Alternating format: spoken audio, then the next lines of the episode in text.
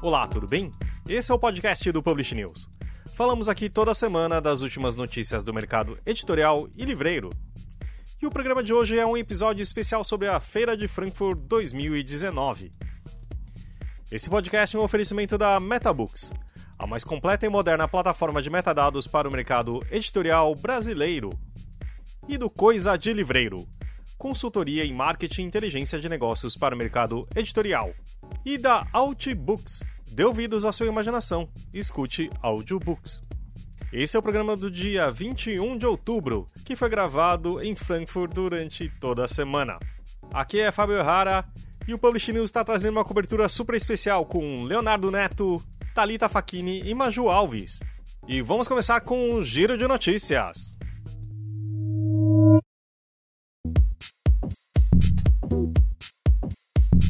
E já que a Noruega é o país homenageado dessa edição, vamos a alguns dados. De todo o livro publicado no país, o Estado compra as primeiras 750 cópias. Existe um sistema enorme de, bibliotecas que absorve essa compra. Resultado: os noruegueses leem 15 livros por ano em média. Make Reading Sexy Again. Foi com essa hashtag que o livreiro e bookstagrammer Florian Valerius conseguiu arrebanhar milhares de pessoas no seu Instagram. Ele foi revelado como ganhador do prêmio Jovens Talentos na Alemanha. A cerimônia aconteceu junto com a apresentação dos outros Jovens Talentos do mundo. Quatro dos cinco ganhadores do Brasil estiveram lá: Carolina Rocha, da Gente, Diego de Oxóssi, da Rolê, Raquel Menezes, Raquel Menezes, da Oficina Raquel, e Talita Camargo, da Two Books e da Livraria do Comendador. Os príncipes Hakon e Mette-Marit da Noruega estiveram em Frankfurt para a abertura da Feira do Livro. O curioso é que eles chegaram de trem. Frankfurt foi a derradeira cidade alemã que eles percorreram a bordo de um trem da Deutsche Bahn. Antes, de, antes passaram por Colônia e Berlim. A ideia é mostrar a preocupação ecológica do país homenageado na feira desse ano. A comitiva norueguesa ocupou 10 vagões e neles estavam, além de agentes, editores, 20 autores considerados as joias da coroa norueguesa. De olho no potencial dos assistentes virtuais para vender livros, a Bookwire, plataforma alemã de distribuição de conteúdos digitais, em especial e-books e audiolivros, resolveu apresentar durante a Feira do Livro de Frankfurt a sua nova empreitada, a Odyssey, um guia pessoal de audiolivros. Integrada à Alexa, assistente virtual da Amazon, e ao Spotify, a nova plataforma funciona como um guru virtual dos audiolivros, indica livros sob medida para os usuários e oferece amostras curtas dos títulos disponíveis. Tudo isso controlado por voz, é claro. Assentadas nas calçadas de toda a Alemanha, as pedras de tropeço fazem uma homenagem aos mortos durante a Segunda Guerra Mundial. Em Frankfurt, nesse ano, quem anda olhando para o chão tem outro lembrete. É que a Associação Alemã de Livrarias espalhou pelas calçadas da cidade escritos como A Book a Day Keeps Stress Away e Support Your Local Book Dealer. Em Frankfurt, na última semana, foi realizada a Assembleia Geral da IPA, International Publishers Association. Além de aprovarem os novos membros que passam a entregar, integrar o grupo da IPA, Gana, Líbia e Rússia, também foi realizada a eleição para as novas posições para o Comitê Executivo, principal comitê para a tomada de decisões da organização. A eleita foi Karine Pança, que terá um mandato de dois anos com a possibilidade de mais uma renovação. A Estação Liberdade, que já tinha publicado no Brasil dois romances de Peter Handke, conquistou em Frankfurt outras obras do mais novo Prêmio Nobel. A elaborada negociação com a editora Zurkamp prevê a publicação de clássicos do autor. Entre eles estão O Medo do Goleiro Diante do Pênalti, Breve Cartas a, para um Longo Adeus, Falsos Movimentos, Asas do Desejo e Tarde de um Escritor. Aconteceu na última quarta-feira o tradicional CEO Talk, evento que é organizado pelos principais veículos de comunicação do mercado editorial do mundo, incluindo o Publish News. A sabatinada foi Kelly Luganbill, vice-presidente para conteúdos originais da Netflix. Ela aproveitou a sua passagem pela feira para anunciar três novos projetos baseados em livros. Anxious People, baseado na obra homônima do autor sueco Fredrik Backman e cuja produção começa em breve. Tio, a partir do livro do romancista alemão Daniel Kellman, e The Four Rules of Love, inspirado no livro do escritor turco Elif Shafak. E vamos começar com as entrevistas feitas na maior feira de livros do mundo. A Maju e a Thalita conversaram com o autor Luiz Rufato, que você deve conhecer sendo o escritor de mais de 10 livros já lançados e também pelo famoso e controverso discurso de abertura da feira em 2013, quando o Brasil foi homenageado pela feira. Vamos ouvir? É, Oi, Fábio. A gente está aqui gravando com o Luiz Sofato. Ele acabou de participar da mesa How do You Write History Today, que aconteceu no Frankfurt Pavilion no dia 17 do 10. Então, vamos lá. É, Luiz, essa não é a primeira vez que você participa aqui da Feira de Frankfurt. Você fez a abertura no ano que o Brasil foi o país homenageado. Sim. Como foi essa experiência? Aquela ou esta? Na verdade, uma comparação é. entre as duas, né? Ah, não, era diferente, né? Porque naquele momento, quer dizer, a gente, primeiro que o Brasil estava, represent... estava super representado aqui, este ano praticamente não tem ninguém do Brasil aqui, ano a ano vai diminuindo, né? E, e também naquele ano eu, eu, tava, eu tinha um compromisso, quer dizer, eu estava num, numa posição de muita visibilidade, e agora e não estou. E é isso que eu ia te perguntar, como que você acha que está a visibilidade que a feira está dando para os autores, tipo do Brasil ou da América Latina? Não, do Brasil, quer dizer, por mais esforço que a feira faz e faz, é, há um, tem que haver uma contrapartida, né? E nesse sentido, este ano não aconteceu nada, não tem quase ninguém aqui do Brasil, é, praticamente não tem eventos no Brasil. Eu não estou aqui por conta da, do Brasil, eu fui convidado pela feira, né? Então, assim, por isso que eu não estou fazendo nada com o Brasil, estou fazendo tudo fora. Então, assim, é uma lástima, porque cada ano que passa tem piorado e, e evidentemente, no governo Bolsonaro isso piorou e vai piorar muito ainda. Agora que você trouxe essa questão da política à tona, é, tá tendo vários eventos aqui na feira falando exatamente sobre a liberdade de expressão. Qual a sua visão sobre isso, ainda mais considerando que estamos em tempo de Bolsonaro? E, come... e só para contextualizar, você começou a sua fala na, aqui na, na mesa que você acabou de participar com uma manifestação política, né? Sim. Levantou uma, uma plaquinha de Lula livre. É, eu acho que é, eu acho que como cidadão, sabe, é quase que uma obrigação minha denunciar essa situação em que o Brasil se encontra hoje, particularmente Lula, e às vezes alguém vem falar, ah, você é lulista, não é essa questão, a questão é que ele está preso de uma maneira é, se ele, que foi presidente da República, está preso de uma maneira arbitrária, imagina nós, cidadãos comuns. Então, a discussão é esta, quer dizer, é, é, é chamar atenção para esse, esse descalabro que é essa situação. Né? E, evidentemente, que há várias maneiras de, de, de acabar com a liberdade de expressão. Ela não é, não, não é necessariamente só uma censura direta. Ela acontece de outras maneiras, como por exemplo, você não, você acabando com dinheiro para a cultura, por exemplo, é uma forma de você se fazer censuras, né? E uma forma sutil e sofisticada de você é, impedir que as pessoas falem. Mas eu acho que nós que de alguma maneira temos amor pelo nosso país e que é, de alguma maneira a gente acredita, sabe, que a gente possa a gente tornar um país melhor que nós somos, eu acho que é o momento que nós temos que levantar bandeira sim, sabe? Por mais que nós sejamos incompreendidos, não tem problema, sabe? Eu não estou mais preocupado com isso. E como está o resto dos seus dias aqui na feira? Bom, na verdade eu estou aqui na Alemanha desde o dia 10 de setembro. Eu vim a convite do, da, do Festival Internacional de Berlim e da, foi, no, foi nessa época, do 11, 12, 13 de setembro, e daí para frente eu estou divulgando o meu novo livro, traduzido aqui. Né? Não, não o meu novo livro no Brasil, mas o novo livro aqui. E então eu estou vindo de uma, de uma maratona, né? Eu completo agora domingo, quando eu vou embora, 40 dias na, na Alemanha, na Alemanha e Áustria. Então, assim, eu já estou na reta final. e, enfim, é, é bacana para mim, mas ao mesmo tempo eu, a gente fica com saudade e, e, e, assim, muito temor também, porque cada vez que a gente volta para o Brasil está pior, né?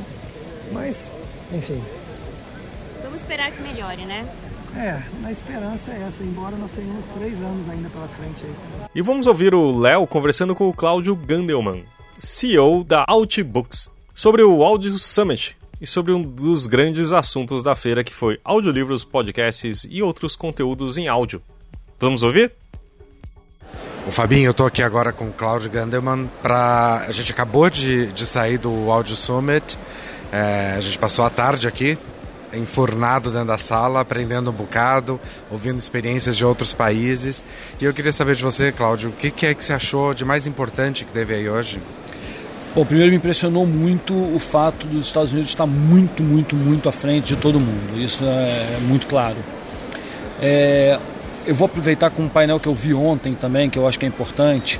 Uh, eu assisti um painel com três pessoas importantes no mercado americano que falaram que nos últimos sete anos eles não conseguiam emplacar uma matéria uh, na mídia tradicional uh, sobre audiobook, que era muito difícil, etc e que agora toda hora sai. Então acho que a gente já está começando com uma vantagem, né? O audiobook está sendo bastante falado no Brasil e acho que isso é realmente um diferencial. Assim, todo mundo está começando. Uh, outra coisa que é muito importante, todos falando muito da criação de conteúdo, como é importante ter bastante conteúdo.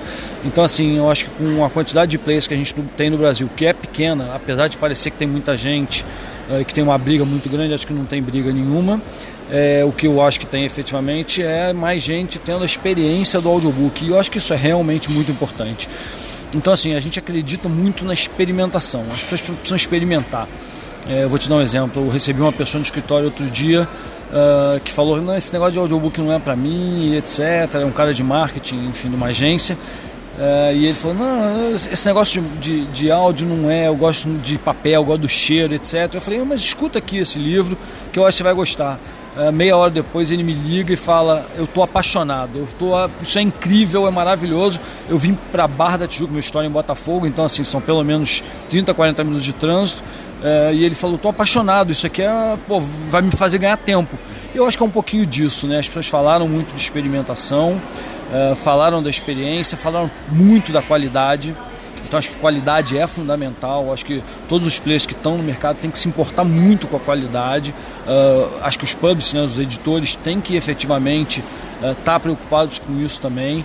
Agora, é uma coisa que eu tenho visto muito aqui, é, todo mundo está se preparando muito. E eu acho que nesse caso no Brasil, acho que os editores ainda estão um pouco medo. Talvez por causa da crise, porque todo mundo está um pouco sofrido.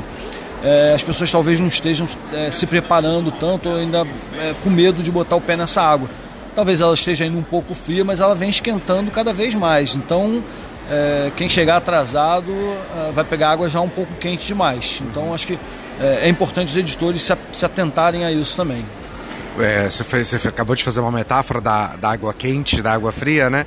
E o Marcos, que é sócio da, da Outbook da Outbooks, é, fez também uma metáfora dizendo que o Brasil é como se ele estivesse no Champs-Élysées é, no domingo à tarde e que ele quer estar tá no, na Fontana de Trevi no domingo à tarde também. Champs-Élysées, domingo fica vazio e a Fontana está sempre cheia. O que, que vocês têm feito para desenvolver esse mercado? É, tem tido uma conversa com, outros, com os outros players para poder, de alguma forma, alavancar e fazer esse mercado acontecer no Brasil? É, na verdade, conversa com os outros players não tem tido. A gente conversa informalmente, bater papo, mas assim, nada de fazer negócio junto. pelo menos eu não participei de nenhuma conversa desse tipo. Acho que sim, o mercado está esquentando já de verdade. Essa comparação que ele fez é muito pertinente, né? Porque se você andar na Champs-Élysées vazia, tranquilo, você vai a qualquer lugar. Mas se você chegar na Fontana de Treve, quiser sentar na beiradinha, não vai conseguir. Então, acho que isso é importante. É, eu acho que tem editoras eu, efetivamente que estão mais avançadas nesse sentido. Uh, e estar tá avançada não é, é, só questão de é, quantidade de produção. Elas mais do que estão aprendendo a produzir. E, e esse eu acho que é um fator uh, preponderante. Uh, a Sextante eu acho que é uma editora que está é, muito forte nisso. A Companhia das Letras também está muito forte, que já, já tem equipes próprias só de áudio, enfim, estão se preparando bastante. Uh, obviamente a Intrinsic e a Record também são sócios, também tem equipes, mas é, eu acho que quanto mais é, se aprender, melhor vai ser a, qualidade dos audiobooks. E quanto melhor for a qualidade dos audiobooks, mais a gente vai ter consumidores satisfeitos. E quanto mais a gente tiver consumidores satisfeitos, uh, mais a gente vai uh, conseguir comercializar audiobooks. Ou seja, é um círculo virtuoso.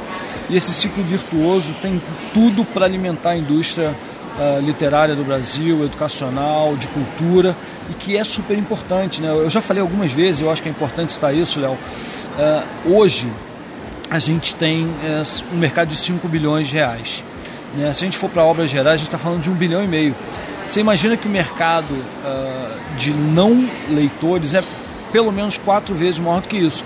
É de hoje para amanhã? Não, definitivamente não. Não é no instalar de dedos, mas a gente precisa começar a construir. Uh, e eu considero uh, audiobook, a palavra book não é à toa, né? ela vem de, vem de livro. E eu acho que cada vez mais a gente precisa ajudar o país. O país só vai melhorar se a gente construir cultura, se a gente der educação para o povo. E aí eu fico, vou te dar um exemplo. A minha empregada, que nunca tinha tido a chance de ler um livro, porque ela efetivamente não tem capacidade cognitiva de, de ler, ela ouviu um audiobook e ela saiu maravilhada, porque ela aprendeu um pouquinho sobre a Segunda Guerra, ela ouviu um romance do Ken Follett, então você imagina uma pessoa que não foi, não foi até o final do colégio poder uh, ter acesso a Ken Follett. Isso é maravilhoso. Então eu acho que isso é um pouco de Brasil, é um pouco do que a gente vai ter que criar. É um trabalho árduo, é um trabalho longo, é um trabalho difícil, mas é um trabalho que eu acho que vai ser profícuo e maravilhoso para toda a indústria. E você está debutando em Frankfurt esse ano, é sua primeira feira. O que, que você achou? Olha, eu estou apaixonado por Frankfurt. É uma nossa cidade que eu já conhecia, mas a cidade eh, eu acho que a cidade é muito pequena para uma feira muito grande. Então, assim, eu estou ab absolutamente impressionado com o tamanho dessa feira. Uh, são cinco pavilhões, cada pavilhão tem quatro andares gigantescos. Uh, a quantidade de informação que se tem aqui, a quantidade de troca, a quantidade de aprendizado uh, é muito, muito gratificante, é impressionante realmente. Eu estou muito feliz de estar aqui. Que bom. Obrigado, viu? E vamos ouvir a entrevista da Maju e a Talita com a Carolina Rocha, a vencedora do prêmio especial dos Jovens Talentos, e de como tem sido sua experiência nesta feira. Como está aí sua vez em Frankfurt como jovem talento? Ah, está sendo incrível. Primeiro porque é uma experiência bem diferente da que eu tive em outras, em outras edições em que eu vi. Então, é, nas vezes passadas eu vim com uma agenda muito fechada para reuniões de negociação e dessa vez eu vim para experimentar esse outro lado da feira, que é de desenvolvimento, de o que está acontecendo no mercado como um todo. Então está sendo bem legal, principalmente porque os painéis também estão levando discussões de lugares que normalmente não passam muito no nosso radar, né? Então, a gente vai falar sobre o Rights Meeting. Exatamente. Ontem a gente se encontrou no Rights Meeting. Acho que foi provavelmente, é, foi com certeza o primeiro evento que eu fui aqui na feira uhum. de Frankfurt. Foi o seu primeiro também Sim. aqui esse ano. O é, que, que você achou? Porque eles falaram muito do mercado da China e do e mercado da República Tcheca. Sim, eu achei bem legal. A apresentação da China ela foi um pouco mais é, voltada para o básico e principalmente focada em mercado educacional, pelo menos do que eu vi. Mas eu achei interessante porque é um mercado que ele está se abrindo, né? Então, lá na editora, por exemplo, a gente acabou de lançar um livro chamado O Poder da China, que fala sobre negócios e como a China está uma grande potência dentro do mercado de inovação. É, mas eu acho que a gente não descobriu isso dentro do mercado editorial. Então eu acho que abriu portas para uma série de outras perguntas. Mas o mercado tcheco eu achei que foi o bate-papo mais interessante do, do, primeiro bloco do, do, encontro de ontem. Pareceu muito com o nosso, né? Tem vários Exatamente. pontos. Que... É, o movimento de grandes grupos comprando os menores uhum. e como que se comporta com concorrência. É, apesar de eu ter ficado com inveja que lá todo mundo tem uma biblioteca em casa. Exatamente. 85%, não é? 95%, 95% das pessoas têm bibliotecas em casa na República Tcheca.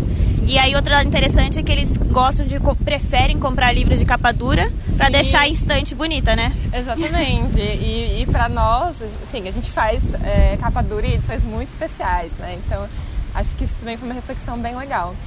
É, e no segundo bloco, aí a gente já teve um bate-papo mais voltado para tecnologia. E isso eu achei legal. Principalmente para a área de direitos autorais. Então eles estavam falando sobre, por exemplo, blockchain e como é, essa estrutura né, que, é, pode facilitar a, a, coleta de informação para as editoras no que tange ao contrato, ao histórico dos livros. Então acho que isso é muito legal, porque principalmente o, o, departamento de direitos autorais, ele é um departamento que fica meio deslocado desses, desses debates, né? É, então eu achei que isso foi bem legal. É, uma outra questão que surgiu quando teve a palestra da República Tcheca foi como funcionam os audiolivros lá. Sim. Que é muito diferente do. Apesar do mercado de livros ser muito parecido com o nosso, o de audiolivro na verdade é bem diferente, porque eles não trabalham com plataforma de assinatura. Sim. Só a plataforma la carte, que nem é Outbooks agora no Brasil. Sim. O que, você achou desse dado? Achei super legal. Tem uma outra diferença também, porque a contratação também é à parte. Então, no Brasil, quando a gente é, importa direitos ou vende, normalmente a gente já inclui todo, todas as versões. e-book e audiolivro, e lá eles exigem um, um, um adiantamento específico para o audiolivro, né? E, e, por exemplo, a editora a gente está investindo nessa nova possibilidade, então acho que vai crescer muito. Então acho que foi bem legal. Né? E o seu segundo dia? O que você fez hoje? Ah, o segundo dia eu comecei com um painel sobre mercado editorial e a crise climática. Então, como é que a literatura é, se engaja nessas discussões e não se descola do que está acontecendo. E eu participei também de um painel sobre política e literatura com foco na Ásia e para mim foi incrível porque é, tinha um autor vietnamita, uma autora chinesa, uma autora de Hong Kong, e cada uma com as suas experiências e falando sobre como é escrever num, enfim, em situações, por exemplo, em que você tem muita repressão do que isso pode ser discutido. Então, as literaturas que eles produzem aí em vários níveis. Então, achei que foi muito rico. É, e agora, há pouco, foi a conversa com, com a Kelly da Netflix, que foi super legal, sobre como é que é, a indústria audiovisual e a Netflix especificamente se relaciona com o mercado editorial, não como um concorrente, mas como um parceiro. É, e como é que a gente pode estreitar esse laço, né? E o Léo falou com o diretor editorial da Faro, Pedro Almeida. Vamos ouvir? O Fábio, agora eu tô com o Pedro Almeida aqui já na, na, no estande do Brasil, acontecendo um happy hour aqui. Então vocês vão ver uns, uns copos, alguma coisa do tipo. Pedro, você andou bastante aí pela feira, você já fez diversas reuniões. Eu queria saber, tem algum grande assunto aí que seja o assunto do momento? Assim, um único assunto não. Eu vejo que tem assim várias vários assuntos é, correndo, sobretudo assuntos, né, é, livros que a gente chama de current affairs, que são temas do momento, né? Então, assim, ecologia, é, feminismo, empoderamento, isso está muito forte. Eu mesmo fiz alguns, ah, alguns, algumas ofertas para livros desse gênero, porque eu achei que são muito interessantes. E, assim, e não são livros é, necessariamente de, é, de não ficção. São livros de ficção também, que trabalham esses temas de forma paralela. Então, foi interessante, é, tanto de ver de várias editoras que fizeram lances e fecharam propostas na feira, mas também de, de livros que estão rolando, de temas que estão sendo produzidos é, e apresentados é, na primeira, pela primeira vez nessa feira. E você, tem algum dia que você já possa anunciar para a gente que a, Faro, que a Faro tenha feito? Olha, fiz duas ofertas, é, assim, eu fiz várias ofertas, mas eu, eu fiz duas que já foram concretizadas. Uma, é, o título é Humphrey Speak, do Joshua Young. Joshua Young é um garoto de 14 anos, foi preso é, pelo regime, é, foi preso pela China por, não tenho certeza se um ou dois meses. Um garoto que a China está para retomar a colônia britânica, né? É, e aí, de Hong Kong. E aí, os, esses chineses que vivem em Hong Kong estão desesperados em, em sair de, um, de uma vida capitalista e voltar para um regime socialista, chinês, tudo controlado. Então, é, é uma polêmica que a gente vai ter até 2025, né? Talvez até ultrapasse isso. Então achei o discurso dele muito interessante. É, é uma grande aposta para a gente, uma, um tema muito interessante, porque na verdade é, a gente vê sempre é, um lado da questão. Né? E, e aí esse Joshua, um garoto, é, por ser um opositor, é, e, a, e, ter sido preso, virou um grande ativista, uma voz para falar sobre esse momento que eles estão vivendo. Ou seja, eles não querem entrar num regime socialista em que vão ter todas as, as liberdades vetadas, como é normalmente para o cidadão chinês. E Pedro, é, a feira, você está achando o que dessa feira? Essa é a sua centésima feira, Pedro? Ah, eu não lembro. Eu, eu, tenho a impressão de que é a 15 feira de Frankfurt. Eu estou achando é. ela encolhida, desidratada esse ano, assim, sim, menor. Sim. Isso é interessante, assim, realmente a gente percebe a feira menor.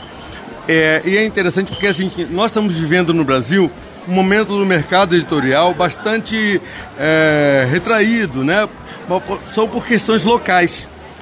E aí a gente vê na feira essa retração em termos mundiais. Então é muito interessante de perceber que isso está acontecendo. É, eu acho que seria interessante é, ter uma análise mais ampla desse momento, porque isso está acontecendo no mundo inteiro. Né? Eu tenho algumas suspeitas, não vou falar, mas. É, não, lógico que não vou falar, porque é, eu seria leviano. É, mas me... leviano não é seu segundo nome? Minha especialidade. mas eu acho mas eu acho que, que precisa se fazer análise assim, para entender por que tem pouca é, gente nessa feira. Eu percebi, por exemplo, tem um, um hotel muito famoso aqui em Frankfurt chamado Frankfurter Hof. E geralmente as noites deles eram muito animadas. Animadas quer dizer, todos os agentes, é, pessoas do mercado estavam lá. E ontem eu estive nesse, nesse hotel e estava vazio. Né? Então achei interessante, assim, marcante isso e não acho que é só por uma, uma mudança de, de vamos dizer, uma migração para outro ambiente. Eu acho que tem alguma coisa acontecendo, mas é no mundo inteiro e no mercado editorial. E talvez isso seja algum, algum fenômeno que pouca gente já observou é, a causa. Né? E isso é importante, a gente precisa investigar a causa disso. Talvez a causa disso esteja em alguns eventos em algumas decisões tomadas anos anteriores e a gente não se deu conta e agora está colhendo os frutos. E Pedro, você trouxe o Marcos, Bar Marcos Barcelo, teu autor, para a feira. Que agenda esse rapaz está tendo aqui? Então, Mar... Você trouxe ele para passear ou você trouxe ele para trabalhar? Não, eu trouxe o Mar Marcos Barcelos para apresentar. É, ele acabou de ser convidado por uma, uma agência uma agência de modelos? Não, uma agência, uma agência literária que está avaliando o livro dele para diversos estúdios em Los Angeles.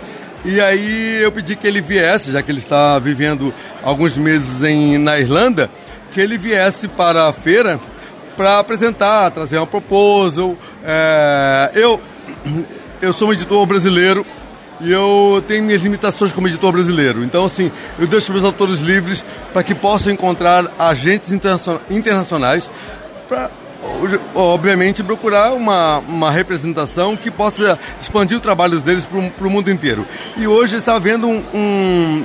E aí, voltando à sua pergunta anterior, um interesse enorme por temas de horror, terror no mundo. Está havendo um interesse enorme, não só pelo cinema, mas também pela, pela ficção. E, e, e isso remonta a quando eu decidi, quatro anos atrás, cinco anos atrás, começar a publicar autores nacionais para formar esses autores no Brasil. Né? Então, assim, Marcos está vindo para procurar é, um, um, agente que o represente para o mundo. É, e acho que houve assim diversas boas oportunidades. Ele lançou sementes. Então a gente está esperando que possa colher aí nas próximas semanas, né? Porque a gente não é ansioso.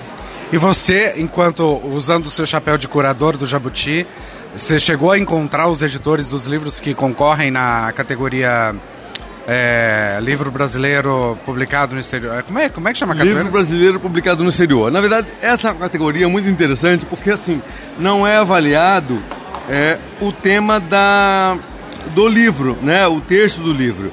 É avaliado basicamente a promoção que se faz do livro brasileiro no exterior. Então, assim, nós tivemos é, ótimos concorrentes é, e aí, assim, estamos lá com oito concorrentes e a próxima lista de cinco vai sair no dia 31, 31. de outubro. Isso aí. Muito bem. Obrigado, Pedro. Obrigado, obrigado. E a Maju foi até a recepção dos premiados dos Jovens Talentos e ela falou com vários deles de vários países diferentes. Eles vão contar um pouco de como ganharam esse prêmio e também de como está o mercado editorial naquele país. A gente vai começar ouvindo uma das vencedoras do prêmio na Holanda. Mariana fala sobre contar histórias de uma forma interativa, usando realidade aumentada, virtual e inteligência artificial. Ela criou uma forma de combinar a experiência da loja física com a online e também um pouco sobre o mercado na Holanda, de como as livrarias estão perdendo faturamento, perdendo o contato com os leitores. Nós estamos aqui na recepção dos Jovens Talentos, que está acontecendo na Feira do Livro de Frankfurt no dia 16. E aqui nós vamos falar com alguns dos Jovens Talentos que ganharam o prêmio das diferentes nacionalidades. Então vamos começar. You can start. Okay, so my name is uh, Marianne Florijn and uh, I'm from the Netherlands. I work in a publishing company in Utrecht and it's uh, quite a large publishing company. And I'm the digital marketing marketeer over there. Um, so basically, I'm uh, part of this program because um, I'm really into interactive storytelling. So I really love uh, artificial intelligence, but also augmented reality and virtual reality. And uh, I've created some sort of storytelling, uh, yeah, vicious circle that uh, combines the bookshop and the online e-commerce of the publishing company, because both of those retail uh, channels are quite important to us. So we are basically uh, using a strategy right now that we can also increase our own online uh, e-commerce, but also involve the bookshop by providing uh, marketing materials, but also by providing materials that apply just to them. And so we create a, a whole new story around the book. And so we're making the book uh, part of the strategy and not so much a strategy around the book. Um, so, do you want me to tell anything? Uh, it's a great project. Like, can you tell us about uh, the book market in your country? Yeah. So I'm part of a, a, a publishing company that is very much um, a, a, small publishing country, a company. So we, we have a special market, and it's the Christian market. So um, the bookshops are really losing money because the, the yeah the, the, sales are going down because they don't focus enough on online selling, um, but also because they focus a lot on uh, the 60 books in the Netherlands that are best sold. So basically, they only buy those books and they lose the other books. So they they are not really um, in line with the customer over there. So um, the bookshops have a really hard time at this particular moment, but we are trying to help them by uh, showing them how to sell online, how to do your online strategy, how to know what your customer wants by the online visits, etc. That's really great. So maybe we're gonna meet each other another times at the fair, mm-hmm. and I'm gonna be there to record everything. so uh, that's great. That's the first young talent, and now we have the other ones to go to. E agora a Maju fala com a segunda vencedora dos Jovens Talentos da Holanda, Nicole. Ela comenta que trabalha na assessoria de imprensa de uma editora e o seu foco de conectar diferentes culturas através da literatura, sendo uma das formas mais antigas e persistentes de conhecer outras culturas além dos países que normalmente temos contato. E de como o mercado está consolidado, mas aos poucos menor, ficando só em grupos elitizados.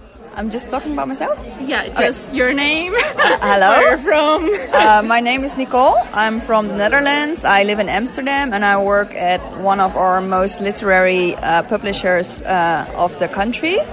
Um, my main um, working field is uh, the free pu- publicity department, so I'm constantly in contact with our um, uh, press or television shows or the radio uh, to make sure our books are getting the attention they uh, should get. And um, I decided to go apply for this content to win um, a trip to the Frankfurter Buchmesse. Um, and um, my main focus uh, in my applying was about um, the impact of uh, cultural, um, like the importance of uh, cultural, I don't know the word for getting bits and pieces out of other, other cultures. Okay. You know what I mean? I understood. Okay. Yeah. Um, so I would, I wanted to make sure um, that we could um, get the connections between, like, for instance, China and the Netherlands even stronger than they already are, uh, because I think that um, literature is one of the most old but also persistent ways to uh, get to know uh, other cultures than your own. I wanted to don't only um, get translated books about uh, from England or from America or Germany or France, like the the common uh, countries. And I wanted to try to make a connection with uh, less um, prominent countries like Hungary or I don't know Ukraine. Uh, so that was my my uh, plan for this week, and then I won, and now I'm here. That's great. And how's your view about the book market in your country? Um, I don't, I don't, I don't really know. I'm so sorry. That's no problem. no, that's a really difficult question. I mean, um, I think our market is going great and steady, but it's like um, getting smaller, and it's maybe more and more getting uh, for the uh, small elite group. Um, but yeah, I don't know. I don't know. I'm sorry. That's great. Here is our second young talent, and now we're gonna continue with the other ones. A gente vai ouvir agora a Helena, da Holanda também, que trabalha no departamento de divulgação de uma editora e de como ela criou uma comunidade internacional entre editoras que publicam o mesmo livro, trocando ideias de como promover aquele título. Ela fala também de como os jovens não leem mais, perdidos no período escolar, onde são obrigados a ler e de como perdemos a ideia da leitura ser divertida e de criar uma visão única e pessoal. Start with okay. your name, where you're from, and what's your job? Um, I'm Elena. I'm from Holland, and my job is that I do publicity at um, the publisher called uh, Meulhof Boekerij, and I've been doing that for like two and a half years now, and I like it a lot. And what is uh, that made you the Young Talent? What made they choose you for the Young Talent Awards? Uh, I turned in a case what that's about uh, material for like in bookstores to promote the books in there, uh, and um, the way we, we look at it, we think about it, and I actually wanted to start like on a community, an international community where we can share ideas, and because most, a lot of times, uh, one title is sold in uh, many countries, and every country makes its own materials to promote it. But when you have the same book cover, um, it's really easy and uh, fun to share your ideas, and you can help each other be more creative. And so that's actually what I wanted to do: just be like bigger-minded uh, internationally. That's great. And what are your views about the book market in Holland? Um, well, I'm 26, and when I look at people my age, reading is not something they do in their spare time. It's mostly watching Netflix and chill. we all know that. Um, and I think the problem is that reading um, gets a bit lost when you're at the, at middle school when you have to read books for your your literature school subjects and like they make you read books you don't want to read. And then the reading gets like a stigma it's, it's boring and oh, uh, and they'll just read like the summary and then put in a the, yeah they turn in something they haven't even read and I think that's where it goes wrong because reading is really good. You can learn from every book. Um, so I think we have like something for the win over there. We should. Um, I think too many people don't read at my age, and I think that's really sorry because reading is so much fun, and you can learn, and uh, you can you can have such an amazing uh, talk with someone about a book. Um, so I think, yeah, we should focus on that, getting the youngsters reading. And when I look at reading, just particularly, I think it's really special that we can read the same book, but read a different story. Because maybe your main character looks really different than mine, just by my perspective on life you have a different perspective. So I think that's really, really something I think is really fascinating. E agora, Jennifer, uma nova-iorquina que se destacou por buscar mais representatividade no mercado editorial e a necessidade de maior inclusão. Ela fala também de como as cinco maiores editoras nos Estados Unidos dominam o mercado e de como corporações têm grande parte do poder, e de como seria bom se houvesse mais variedade nos assuntos voltadas, por exemplo, para pessoas de baixa renda. I'm Jennifer Baker. I'm born and raised New York City. I work at Teachers College Press, and I also have jobs where I am a contributing editor at Electric Literature. I volunteer with I2 Arts Collective in New York City, and I have the podcast Minorities in Publishing, and I'm a speaker as well. And now it's my views. You can talk about like what made you a young talent. Sure, gotcha. Uh, so, one of the reasons I was nominated for the Young Talent or the PW Star Watch in the States was because of the work I do in advocating for more representation in publishing. And I, through many odd jobs, through speaking engagements, workshops, and relationship building, that's part of why I was considered someone who's um, their in Publishers Weekly's words, indispensable to the recognition of more inclusion in the industry.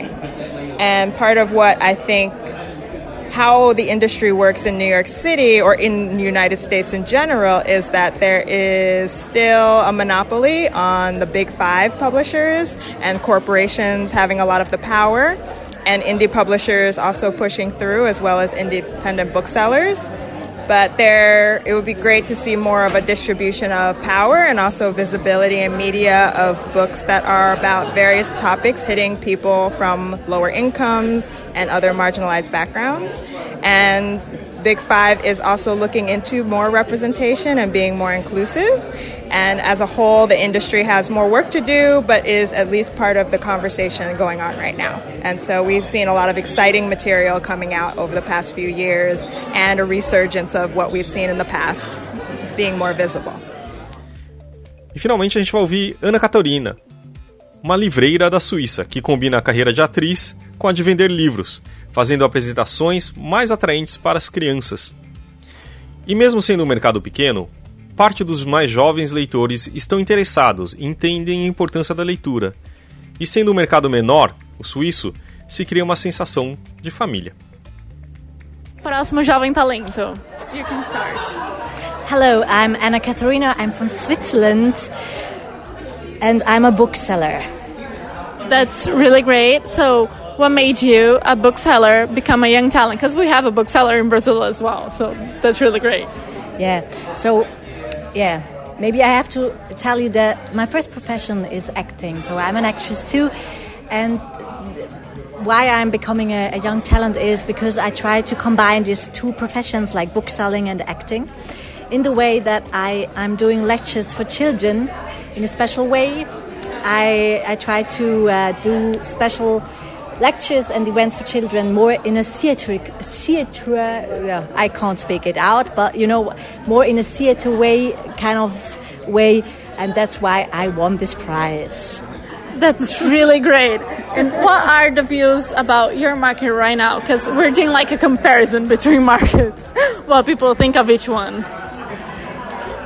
Um, all right. I'm not from the publisher side, so that's. Um, that's important to say. I mean, we are quite a, a small market, but I believe that we have a lot of young authors um, who are very interesting and uh, very important also to read, I think.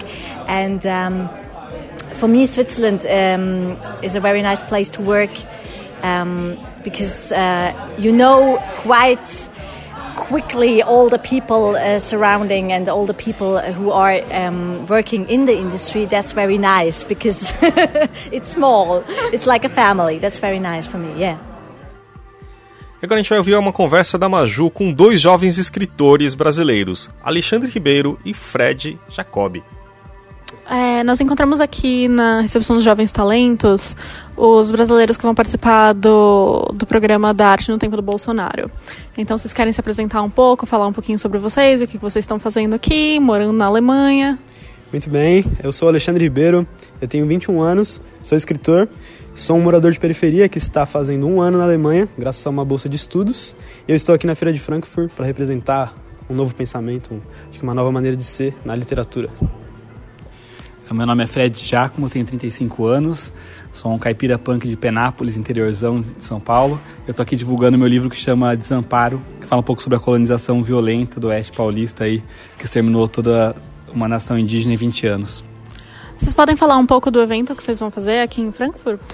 Podemos. É, a gente vai fazer um, uma, uma fala sobre arte nos tempos de Bolsonaro e como que a gente está tentando fazer uma literatura descolonizada é, a ideia principal é trazer os nossos pontos de vista é, no aqui e no agora, mesmo estando na Alemanha, e de como que essas políticas públicas que estão acontecendo no Brasil, elas refletem vários campos da sociedade e elas também podem, muitas vezes, criar neblinas nos nossos horizontes e como que a gente pode fazer com que essas neblinas elas passem através da literatura, da literatura. E, enfim, pode falar, Fred. É, vocês estão morando aqui na Alemanha, né? Então, qual é a diferença que vocês estão vendo entre o Brasil do Bolsonaro e a Alemanha aqui em Frankfurt? Cara, a Alemanha supostamente é governada por um, um, partido de direita conservador cristão que é muito mais liberal que, sei lá, o, PT. Então, assim, a diferença é brutal. É, acho que assim, ele, a, Alemanha, a, a democracia alemã também é, tem uma ameaça. Existe um partido de extrema-direita que tem crescido na Alemanha, mas por enquanto a gente ainda goza de, de liberdade, das pessoas de poderem, de poderem falar o que elas querem, é, liberdade de, de gênero. Então acho assim. É, e, mas a principal diferença que eu sinto não é essa coisa que todo mundo tem falado, ah, o tempo de Bolsonaro, censura de teatro. É, por exemplo, eu vi a polícia fazendo uma geral aqui com no pessoal que era usuário de drogas, sem encostar em, em ninguém, conversando, é, sorrindo. Então, assim, para mim, que eu tomei muito em quadro, assim, principalmente quando, quando eu ainda morava em quebrada, acho que as diferenças de, de, do Brasil e da Alemanha não são só do tempo de Bolsonaro. São as diferenças de que as pessoas aqui são tratadas como, como gente. E no Brasil, se você é parte daquele 1% que, que controla o Brasil, você é tratado que nem gado, né? É a primeira feira de Frankfurt de vocês? Sim. A sua também? É, e como foi o contato da feira com vocês, para vocês virem aqui fazer esse programa? É, eu sou um menino fuçado, interessante. Eu vi na internet que. De novo. É, eu sou um menino fuçado interessante da vida e eu encontrei na internet que esse ano eles abriram espaço para o Frankfurt Authors. E então eu decidi que eu poderia participar do projeto aqui. Eu me inscrevi, é, troquei e-mails com a organização e como eu estou morando na Alemanha, foi muito mais fácil para estar aqui também em questão econômica e financeira, já que eu sou um moleque de favela, eu não tenho muito dinheiro. E, enfim, foi através desse Frankfurt Authors que eu estou aqui. E você? Cara, na verdade, o, onde o Alexandre me chama, eu vou, né? eu também estou morando na, na Alemanha e, e o Alexandre está sempre se metendo, se, é, fuçando as coisas, se metendo. Eu conheço ele desde 2016 quando eu dei aula para ele num projeto de, que, eu, que eu dava aula de jornalismo para jovens de, de, quebrada. Ele já era assim, cara de pau tal. E aí ele me convidou para participar junto com ele da, da Feira de Frankfurt. Daí eu sugeri que a gente fizesse uma fala juntos, então, né? Que não fizesse, e, e, que a gente fizesse, em vez de falar só sobre os nossos livros, a gente sair um pouco assim do nosso mundinho. Ah, eu, Fred, meu ego de escritor, né? Que o mundo dos escritores assim é muito, muito ego. Vamos falar de uma coisa que seja relevante para o Brasil agora, já que a gente está tendo esse privilégio de estar na Alemanha nesse momento vamos mostrar para o mundo o que está acontecendo no Brasil, né? E tentar tornar a nossa fala um pouco mais relevante, não só vender livro, que a gente também quer vender livro, compra nossos livros, mas é, denunciar um pouco o que está rolando no Brasil, porque enquanto a gente está aqui, nossas famílias, nossos é, amigos, nossos irmãos estão sofrendo, né? Agora a gente vai deixar aqui um trecho da discussão quando audiobooks e podcasts colidem, em como ouvintes de audiolivros e também de podcasts consumem o dobro de que ouvintes apenas de audiolivros e de como um ou outro formato pode ser entrada para o, o áudio. E também, 50% dos habitantes americanos já tiveram contato com audiolivro, e como as novas gerações estão entrando nesse mercado também. A gente vai deixar no final do programa um trecho mais longo para vocês ouvirem no original. We are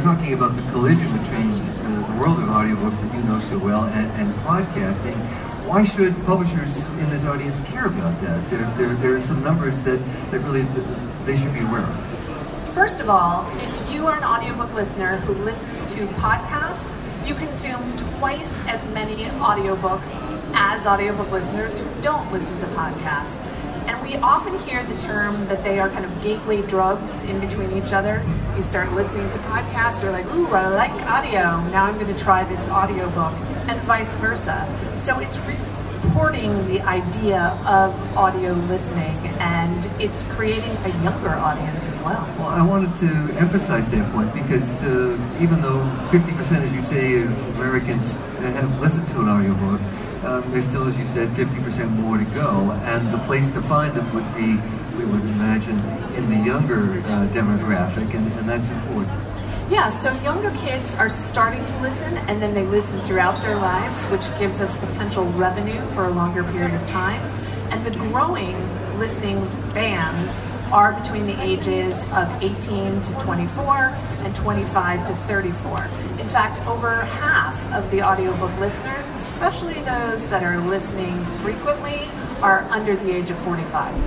And we are seeing some interesting developments uh, outside the audiobook world that will have an impact, we expect, which is that um, Pandora and Spotify are acquiring the podcasts, um, and, and perhaps they are beginning to um, engage with that younger audience and get them more accustomed to podcasting as part of the listening experience. Yeah, and, and places like Spotify now offer audiobooks as well as podcasts. Those are people that may not be introduced to an audiobook via the book market, but they're coming in via the music market.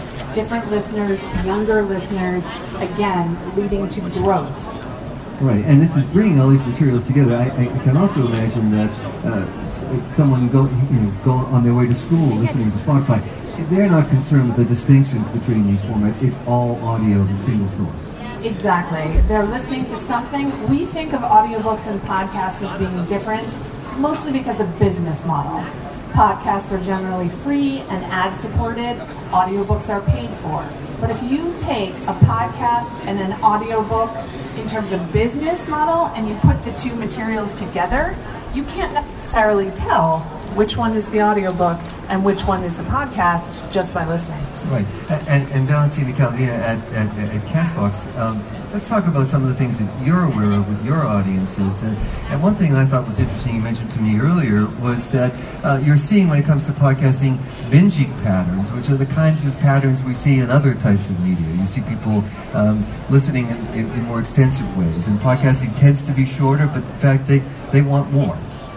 Exactly. So we see a similarity between audio uh, drama, for example, and uh, uh, audiobooks listening. And for the user perspective, what we uh, what we see is that uh, for most of the users, there is no big difference between uh, the content. You know, it's very we, we know as creators, and from for the creators, it's very different. You know, to create the content for the book or you're creating the content for the uh, podcast which is meant to be spoken. But for the user perspective uh, because we, we tried both of this uh, content on our platform on castbox so we didn't notice big difference in listening patterns. And for users the podcast is you know it's one channel and it uh, has a breakdown by episodes and for the, the audiobook content, it, it is presented in the same way.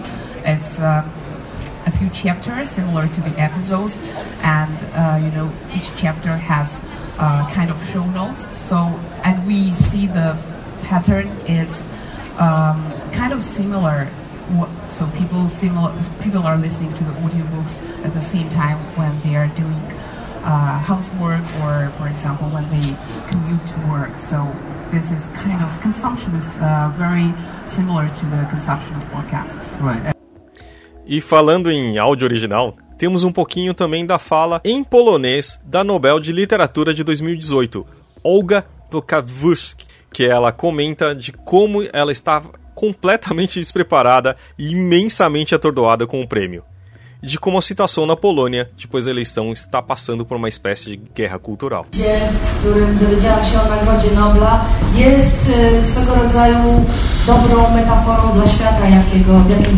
w.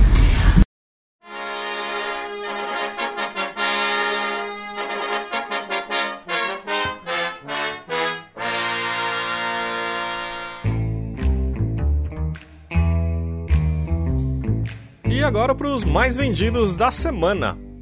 a gente teve um aumento de 5% nas vendas. As categorias autoajuda e negócios caíram, autoajuda menos 13%, negócios menos 2%. Mas ficção cresceu 11%, infanto-juvenil 33% e não ficção 5%. No ranking geral, a gente tem a sutil arte de ligar o foda-se em primeiro, Lucas Netos em Os Aventureiros em segundo, em terceiro, prólogo, ato e epílogo de Fernanda Montenegro. Nas editoras, a gente tem Sextante em primeiro, em segundo, Grupo Companhia das Letras e Intrínseca em terceiro. A gente tem uma novidade que é o Infanto Juvenil Pequenos Animais Esconde Esconde. E agora para os audiolivros mais vendidos da semana na Outbooks.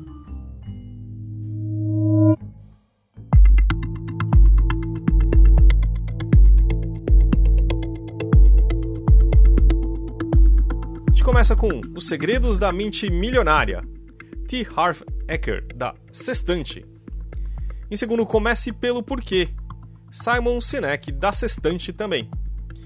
Em terceiro, Sapiens, do Yuval Noah Harari, da LPM Editores. Em quarto, Atenção Plena, Mindfulness, da Danny Panham, Mark Williams, da Sextante. Depois, A Sutil Arte de Ligar o Foda-se, Mark Manson, da Intrínseca. O Poder do Agora, da Sextante, de Eckhart Tolle. Homo Deus, do Yuval Noah Harari, da Companhia das Letras. Em sétimo, Aprendizados, Gisele Bündchen, da editora Bestseller. Em nono, Essencialismo, do Greg McWan. Em nono, Essencialismo, Greg McCowan, da Sextante. Em décimo, 100 Dias Entre Céu e Mar, de Amir Klink, da Companhia das Letras. Obrigado, gente. Obrigado por acompanhar esse episódio super especial do podcast do Publish News. E lembrando que toda segunda-feira tem um episódio novo. E para terminar, a gente tem a amostra do audiobook Os Segredos da Mente Milionária, de T. Harv Eker, com a narração de Guilherme Maciel. E logo depois a gente vai colocar um trecho da palestra de When Audiobooks and Podcasts Collide, no original. Valeu, até semana que vem! Vivemos num mundo de dualidades. Alto e baixo, claro e escuro, quente e frio, rápido e lento, direita e esquerda, são alguns exemplos dos milhares de polos opostos com que convivemos. Para que um polo exista, é necessário que o outro exista também. É possível haver um lado direito sem que haja um lado esquerdo? Sem chance. Portanto, se existem regras externas para o dinheiro, há também regras internas para ele.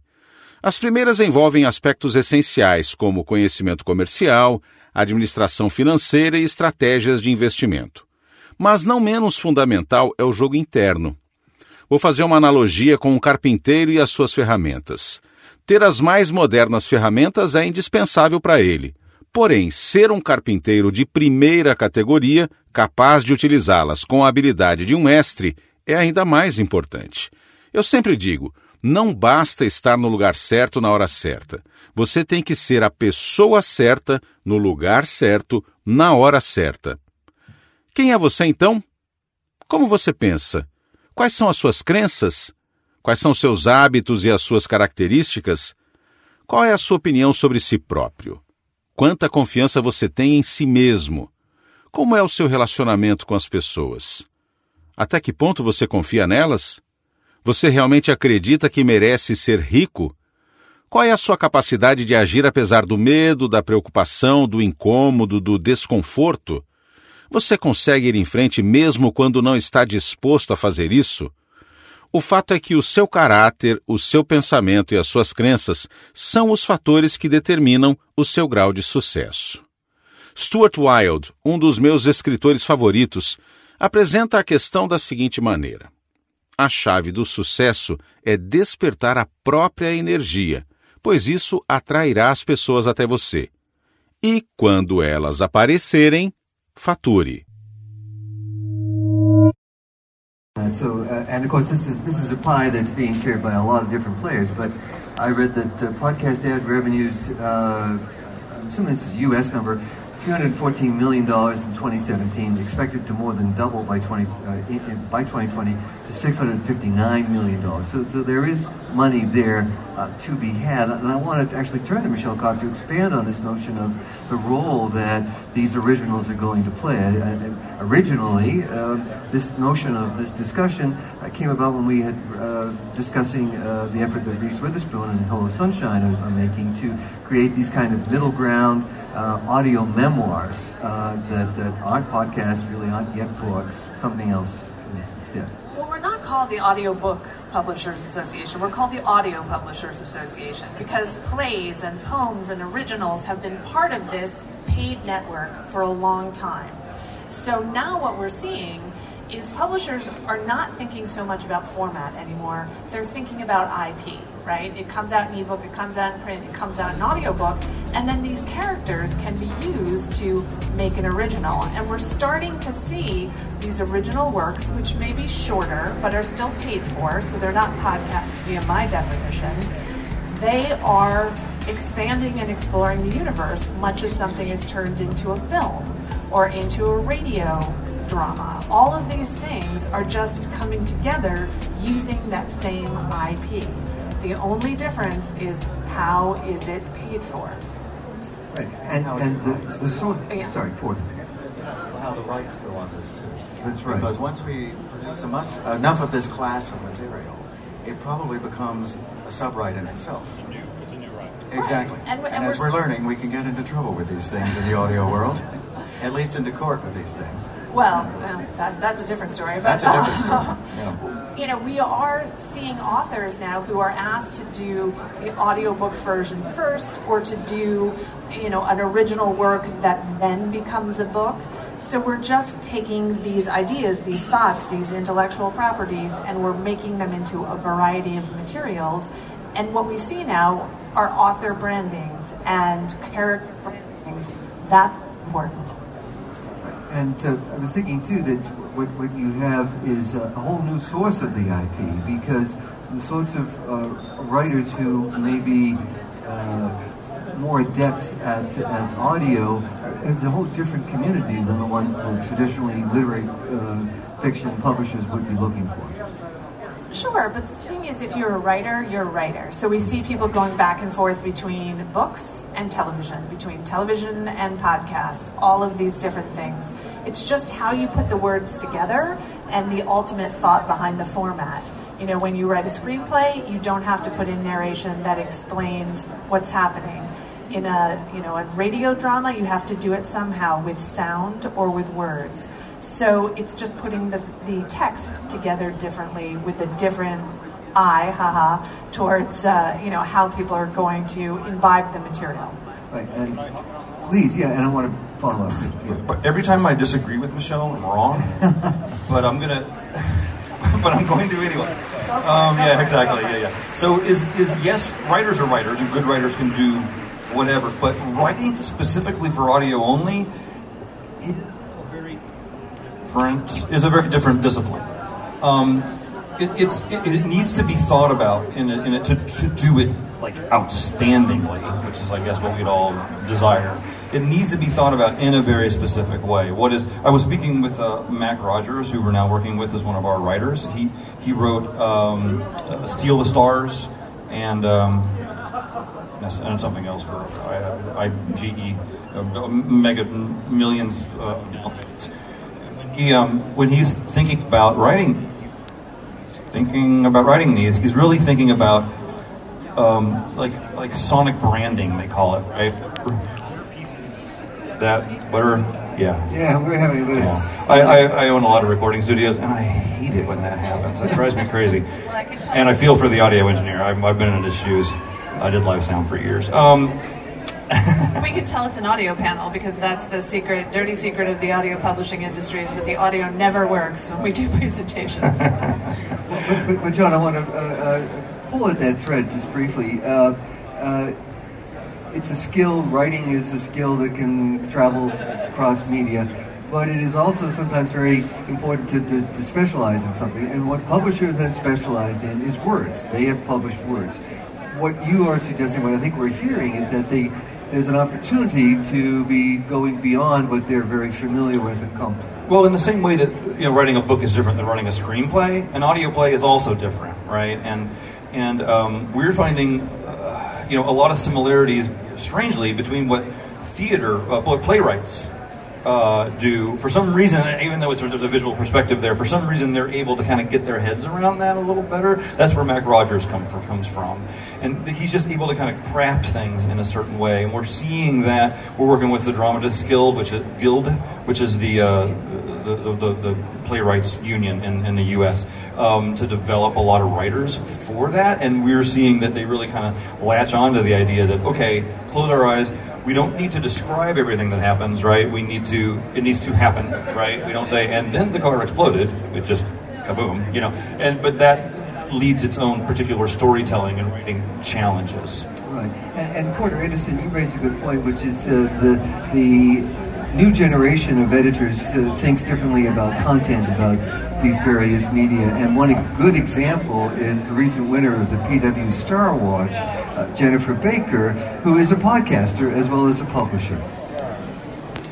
Yeah, Jen is fantastic. She's she's been doing this for so many years. She's got a, a beautiful podcast program that, that brings to the to her her, her studio um, all the people she wants to bring forward and bring to light of diversity in the publishing world um, voices we're not hearing enough from who are actually in the publishing business already. And we just don't realize that we have such diverse members of our, our industry in the United States. She's based in New York, and she has been doing a beautiful job with this thing. And she is, um, I think, I think very well known for this, and and does this as a labor of love. Um, she's been doing it for more than five years now. It's got a terrific archive, beautifully um, put together and indexed, a great many transcripts which for journalists like me are great because we can search a transcript much better than we can when we work with audio. Um, and yet these are fascinating conversations, often quite deep because she has a great the luxury of time on this. And so while it's not a commercial property, it's a wonderful tool and engine in our industry at this point to help us with a very pressing problem that ours and many markets are dealing with, the diversity of the industry and how do we expand on it. So Jennifer Baker is fantastic. We were delighted to see her become our superstar. Sure. Yeah. So my, my question to everybody here, we'll start with you, Porter, is yeah. just how fast is all of this moving? If the uh, marketplace is, we, we're seeing indications that we're moving towards this middle ground. There's a, a crumbling of the platforms. What do you expect to see uh, the next year or 24 months? Um, will there be uh, any, any, particular direction you expect the business to go with, with regard to this? I think we're probably going to see a lot more um, uh, formalization of the originals concept. Um, it will come through in different names and different types of branding, but particularly because we need to carve out something that we can experiment with better in terms of monetization. Um, and something that rings a little clearer in, I think, the user's mind as different from a podcast and yet not necessarily an audiobook we need to we need to find the right term that's going to make sense uh, for our user to know. Ah, that's that kind of thing I love. That's about this, but not quite that product. And I think we'll see that. I think we'll I think we'll work that out. I hope within the next year or so, so that we've got a better handle on that. At which point, a lot of this will start to sort itself out. So, so the baby is yet to be born. The baby's yet to be born in, in, in, name. That's right. And, and Michelle Cupp, I mean, for you at APA, how, how important is it for publishers at the moment to experiment with this, to think about audiobooks and podcasts and the baby that is yet to be named? Well, they're clearly doing it every day. They know how to make an audiobook. They essentially know how to make really a lot of these podcasts uh, type things are radio dramas. You know, they know how to deal with sound. So we're seeing experimentation and we're seeing because the revenue for audiobooks is so strong that people can be creative. They're thinking outside the box. They're trying new things. And what that what that means is they attract new listeners. So it's just bringing the tide up for everyone. And you know, of course, if I look into my crystal ball, I say, "Oh, none of us are going to watch television anymore, right? We're just going to be listening to audio all the time in whatever form it is."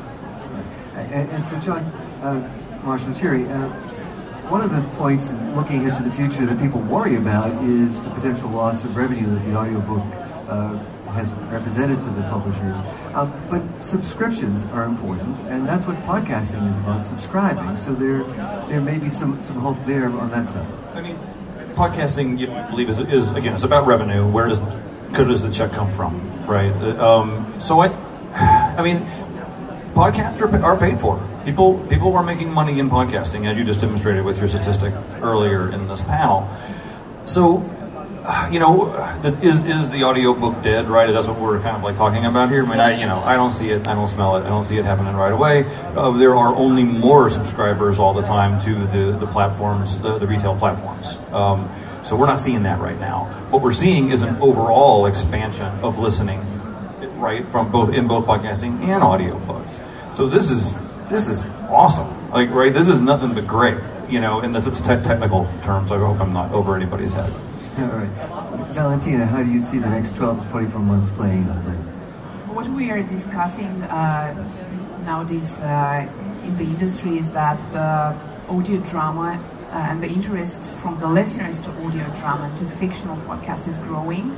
And uh, for example, during the recent Podcast Movement Festival, which is the, one of the biggest event for podcasters, uh, there were a few panels where Hollywood producers were coming and they arranged pitching sessions for podcasters because they were searching for IP, uh, unique IP. So we we think that uh, the podcasting will be, you know, a growing source for IP for other industries. For one specific reason, uh, because this industry is not very much regulated, and that's why people are full of creativity there, and they don't have any limits and any boundaries. So that's why they're free to create whatever. And this is the reason why you know other uh, producers are keen to you know to search for unique IP and unique ideas in this industry. All right. Well, I want to thank our panel. We have been uh, enjoying a conversation about the collision between podcasts and audiobooks with Porter Anderson, editor-in-chief of Publishing Perspectives, Michelle Cobb at the Audio Publishers Association, John Marshall Cherry with a variety of uh, businesses, including Boom Integrated, and Porter, I'm sorry, and uh, Valentina Caladina with Castbox. Um, I don't know if there are any questions uh, from the audience for any of our panel. Any questions at all?